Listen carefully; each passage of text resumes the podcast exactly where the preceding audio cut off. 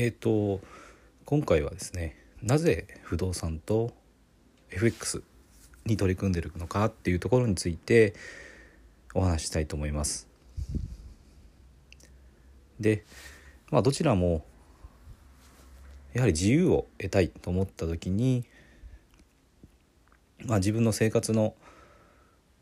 基盤である、まあ、キャッシュフローですねそこをしっかり確保するというところで、まあ、サラリーマンが取り組むには、まあ、適している。っていうふうに、まあ、考えてます。でそれから、まあ、社会を考えた時には不動産の場合ですね。これはあの投資って言い方しますけどもただの投資じゃなくて、まあ、事業だっていうふうにまあ考えなきゃダメですよってよくいろんな人が言うんですけど、まあ、確かにそうなんですよね。不動産賃貸業っていうふうになります。物件を買ってで、まあ、そこから家賃収入を得てで得た収入からまあ返済をししてであと管理をして修繕をしてと、まあ、入居してくれる方に対して適正な価格で、えーしっかりと整備された住宅を提供する、まあ、そういう事業になってますだから社会的にも、まあ、人の役に立っていることになりますまあもちろん、えー家賃が適正でなけなければ誰も入ってくれないとかちゃんと管理してなければ物件が汚ければ人が住んでくれないっていうふうになってしまうのでそこはやっぱりしっかりやっていかないといけないわけですね。まあ、だから自分がある程度儲かるっていうことはちゃんと人の役に立ってるっていうことにもなってきます。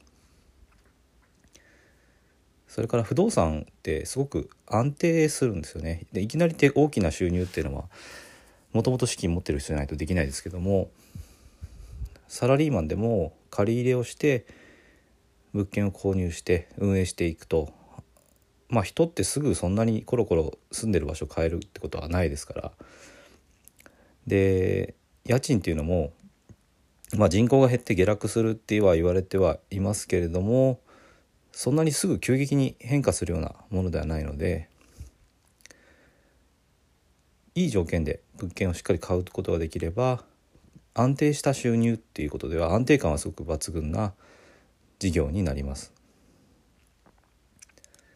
で今度 FX の方なんですけども FX は、まあ、大きな資金がいらないっていうことがあります。で借り入れもしなくていいので大きな大きな借金を背負うっていうことはないです。少額から始めてそれを増やしていってでその増やした資金を、まあ、不動産の方に入れていくっていうのがまあいいかなと私は考えています。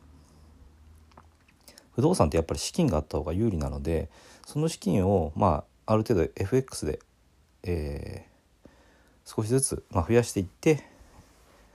資金を作っていくっていう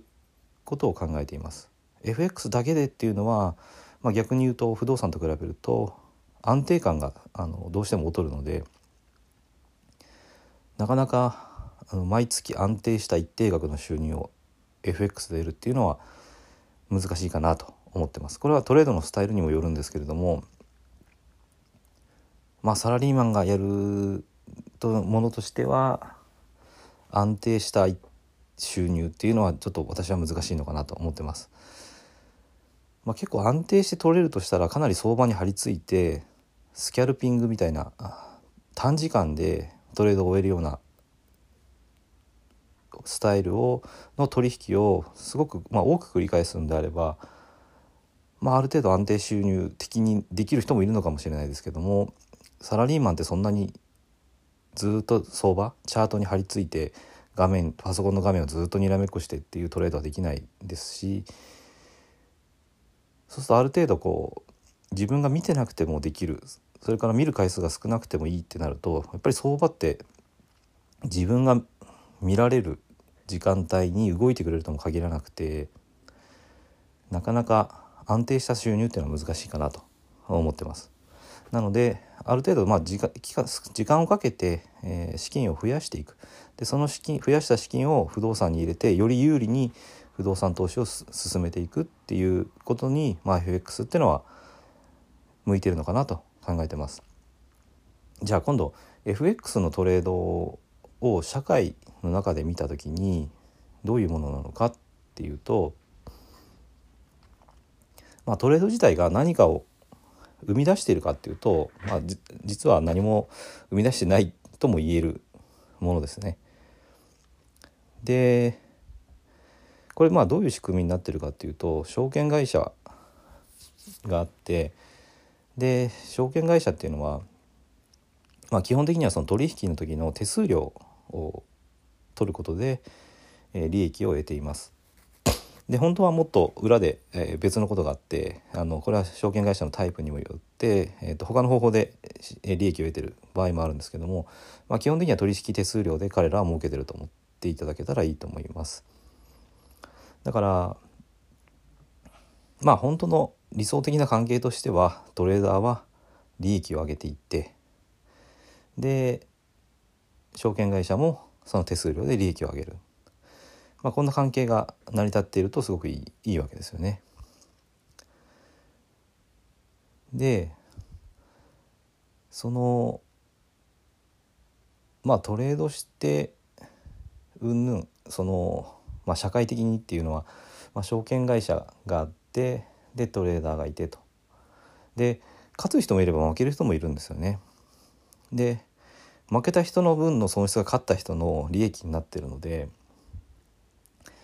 まあそこに何かがこう新しいものを作ってそれを販売して人の役に立ってでそれがあの利益として入ってくるっていうスタイルとはちょっと違っているので、まあ、ちょっとそこはあの社会にすごく貢献してるかってそうでない面もあるので、えーとまあ、私としては、まあ、自分が事業をするための、まあ、きっかけをそこからあのもらう。やっぱりしっかり知識をつけた人だけがまあ勝てる世界でもあるので、まあ、しっかり勉強してでやっぱりそこでチャンスを得るっていう機会をもらうっていうような考えで、えー、います。でまあやっぱ証券会社は証券会社でそのトレーダーが取引してくれると儲かるのでまあやっぱ社会的に全く意味のない行動かっていうとそうではないしあの、まあ、やるんだったらしっかり勉強して自分が利益を得てで証券会社にも利益を落としてでその得たお金でチャンスをつかんで、まあ、不動産で安定した収入を得るというところに、まあ、向かっていけたらいいんじゃないのかなっていうふうに考えています。